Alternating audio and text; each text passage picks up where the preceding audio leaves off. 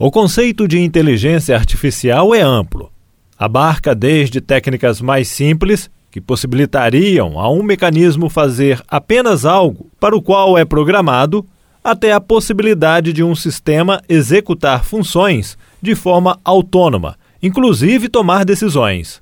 A pesquisadora Giovanna Lopes trabalhou com o conceito de agentes artificiais autônomos em sua dissertação de mestrado defendida no programa de pós-graduação em Direito da Universidade Federal de Minas Gerais.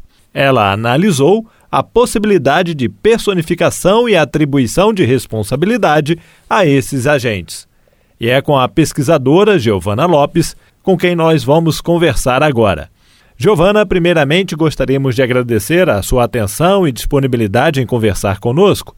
E eu começo perguntando o que são agentes artificiais autônomos.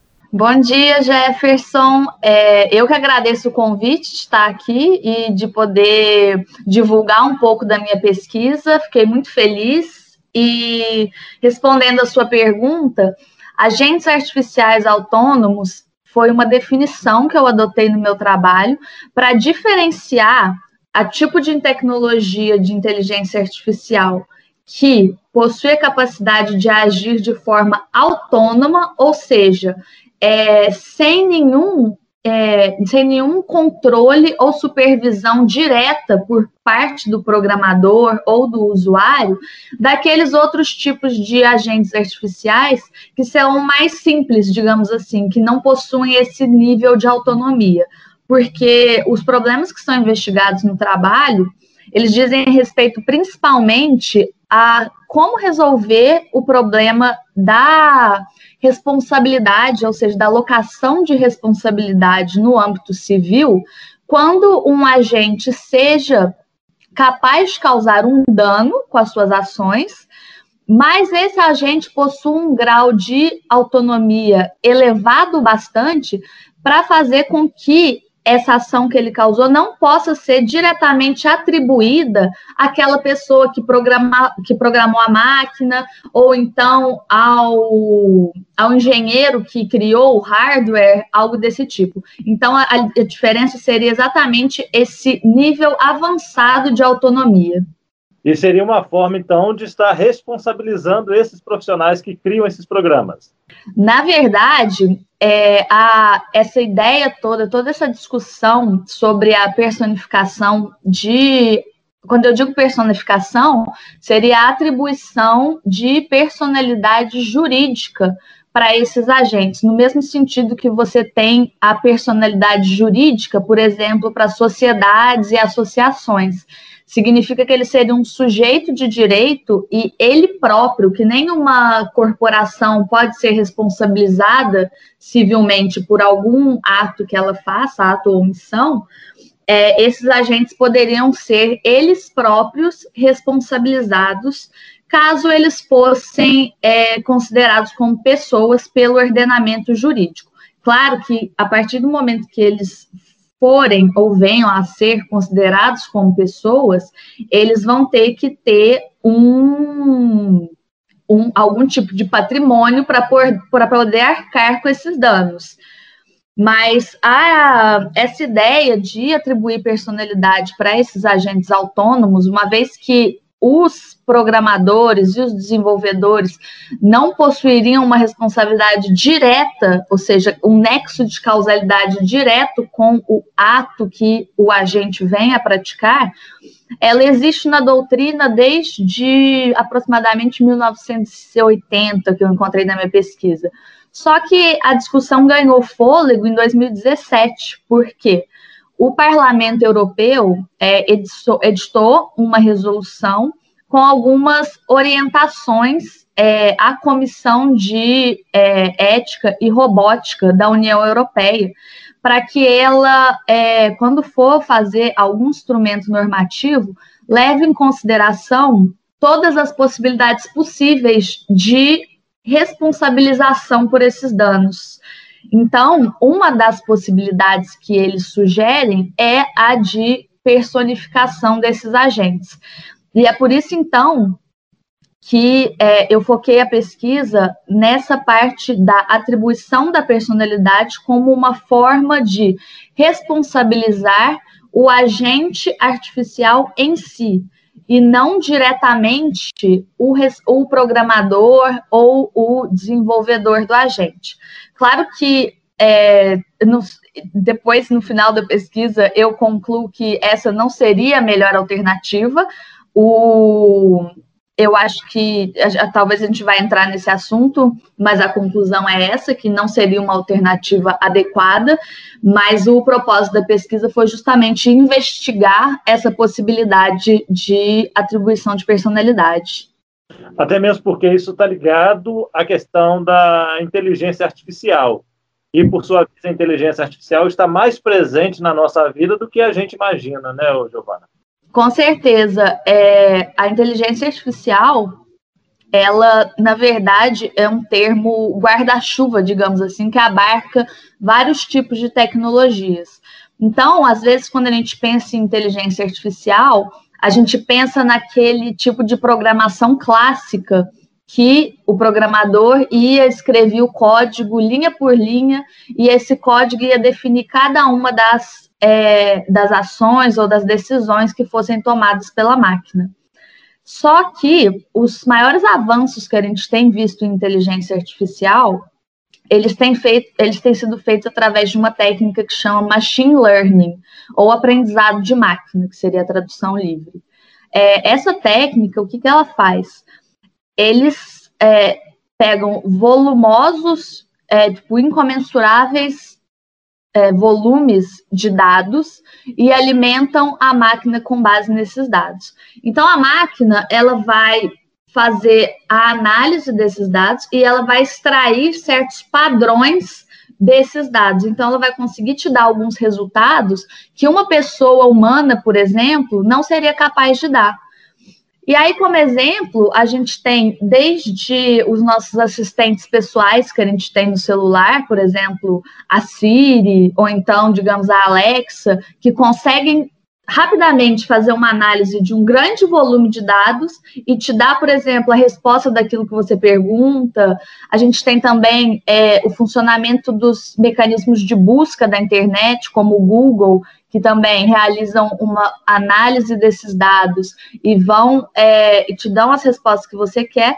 E aí a gente tem algumas aplicações mais avançadas que têm sido investigadas, mas ainda não estão tanto no nosso dia a dia, que são, por exemplo, os carros autônomos, que seriam os carros que não precisam de nenhum motorista para serem dirigidos.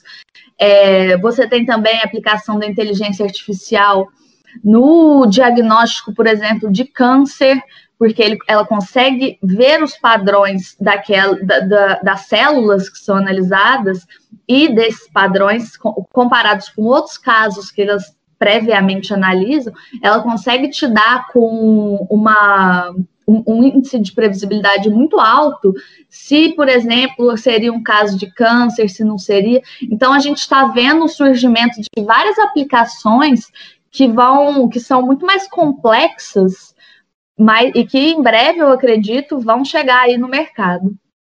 Também no sistema financeiro também, né? Podemos esquecer. Com certeza, o sistema financeiro, nós temos os chamados High Frequency Trading, que são os algoritmos de transicionamento rápido de ações na bolsa, por exemplo. Então, o que, que, eles fazem? Eles analisam, em linhas gerais, todas as flutuações do mercado ao longo de um determinado período de tempo, e aí eles conseguem fazer predições sobre o que está sendo mais interessante naquele momento. E eles já superam, por exemplo, de, em muitas maneiras, os, as pessoas pessoas físicas, né, que trabalham na, na bolsa em geral, que fazem essa análise, porque eles conseguem analisar questões de milissegundos. Se está tendo. É, se o interesse agora, naquele momento, é fazer uma compra, é vender uma ação, eles conseguem fazer predições futuras, se aquela ação vai cair, se vai valorizar e coisas do tipo. A legislação brasileira sobre este assunto, o que diz hoje a legislação brasileira sobre isso? No Brasil, a gente ainda não tem uma legislação propriamente dita sobre o tema. O que foi lançado pelo governo no ano passado foi a Estratégia Brasileira de Inteligência Artificial, que seria um documento norteador para definir quais seriam as estratégias é, para o desenvolvimento da inteligência artificial e aplicação da inteligência artificial no Brasil.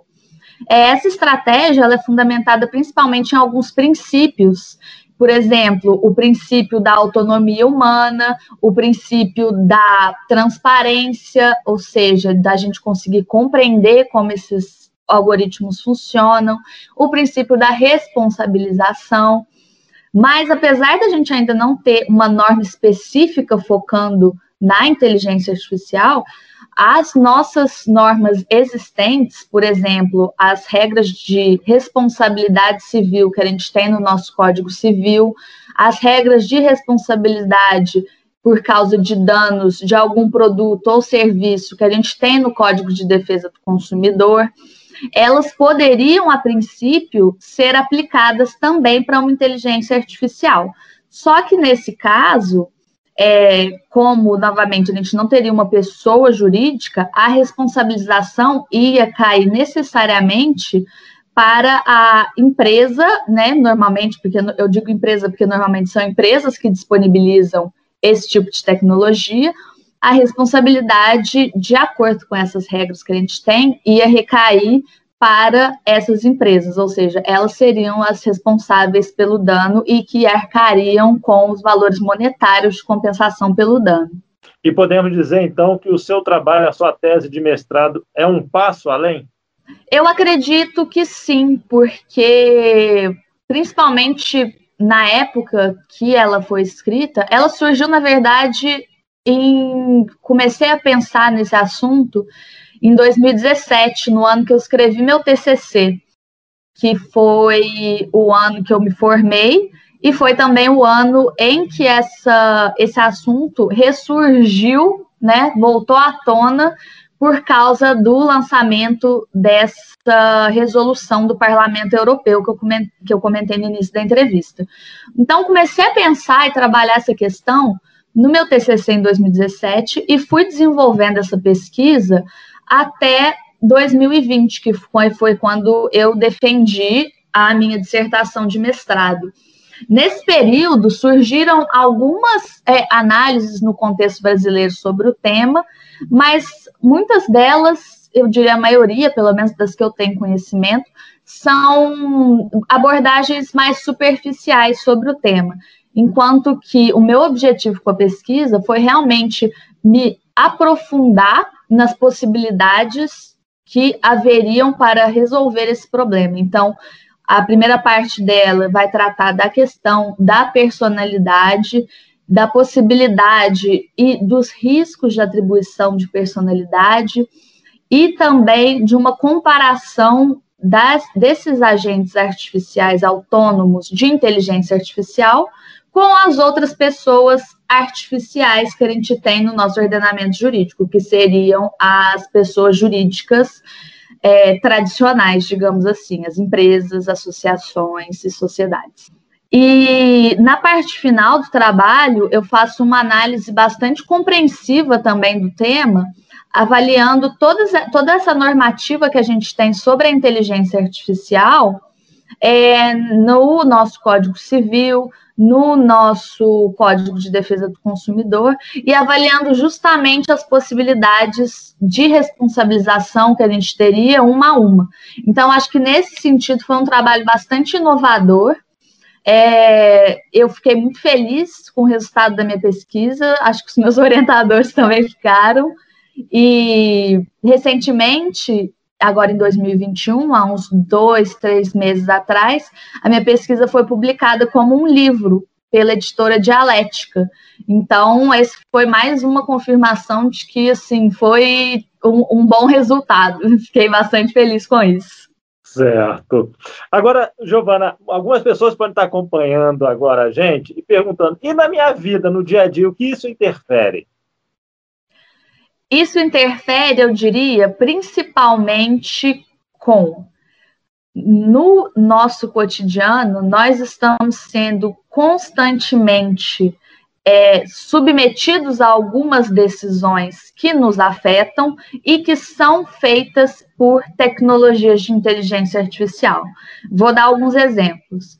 Se você vai ao banco, a, aos maiores bancos atualmente, para solicitar, por exemplo, um empréstimo, quando eles forem fazer essa análise de crédito, é muito comum eles usarem inteligência artificial para te dar um score, um score de crédito, ou seja, a inteligência artificial vai avaliar tudo aquilo que existe sobre você, todos, todas as informações disponíveis sobre você em um banco de dados, e ela vai te dar, com base nisso, uma nota.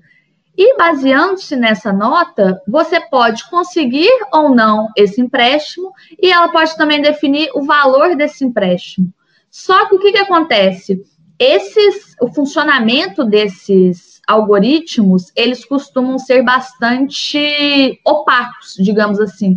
Ou seja, não é muito claro para a pessoa que está recebendo, que está fazendo aquele pedido de crédito, como que foi alcançada determinada decisão. Isso é importante, principalmente quando ela quiser questionar essa decisão porque se ela não entende como a decisão foi tomada e muitas das vezes nem os próprios as próprias pessoas que usam essa tecnologia conseguem compreender, fica difícil que a pessoa possa conseguir questionar e pedir uma reavaliação, uma reavaliação desse ponto. Inclusive, na nossa Lei Geral de Proteção de Dados, que entrou em vigor recentemente no país, é, a gente tem um artigo que fala explicitamente sobre a tomada de decisão é, que é feita unicamente com base em uma análise de uma inteligência artificial, de forma automatizada. E ela prevê o direito a uma explicação por parte da pessoa que foi afetada, justamente para, ou seja, a, a, empresa vai ter que dar uma, uma resposta, informar aquele ao consumidor como que ela chegou a essa decisão, para que ele possa desafiar essa decisão.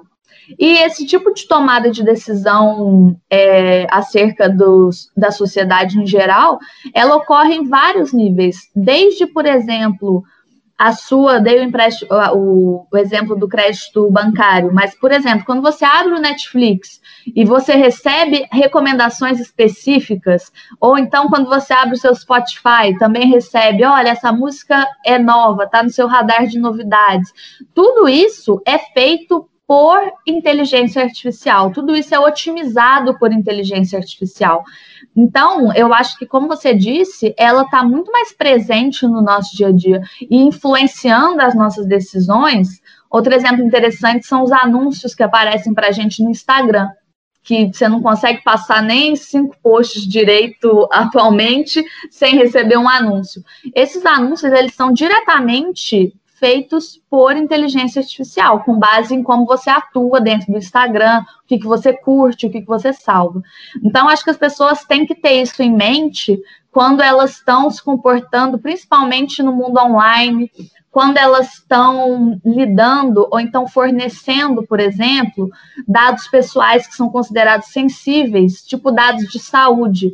Quando você vai numa farmácia, por exemplo, e eles te pedem para pedir um cadastro para você fazer o seu CPF, para você fazer, para você informar certa condição de saúde que você tem ou não, tudo isso vai integrando bancos de dados que, através de inteligência artificial, vão ser utilizados para tomar alguma decisão sobre você. Desde, por exemplo, novamente, a um, um, score do seu risco de saúde para você obter algum benefício de saúde, ou então para você obter um seguro de saúde a certo valor. Então, acho que o mais importante dessa pesquisa e da divulgação que a gente está, tem feito aqui é conscientizar a população sobre isso, que elas têm que saber que esses, esse tipo de tecnologia ela é muito pervasiva, ou seja, ela está em grande parte de tudo que a gente faz atualmente, principalmente online, e que com a entrada em vigor da LGPD, a gente vai espera-se ter algum mecanismo de poder desafiar e pedir explicações sobre essas decisões. Ok. Giovana, mais uma vez eu gostaria de agradecer a sua atenção e disponibilidade em conversar conosco, parabenizá-la pelo trabalho, né, e até pela publicação do livro, como você colocou, e desejar Sim. sucesso na sua nova empreitada aí na Itália, na sua tese de doutorado. Muito obrigada, Jefferson. Obrigada a todo mundo que está ouvindo e que está acompanhando.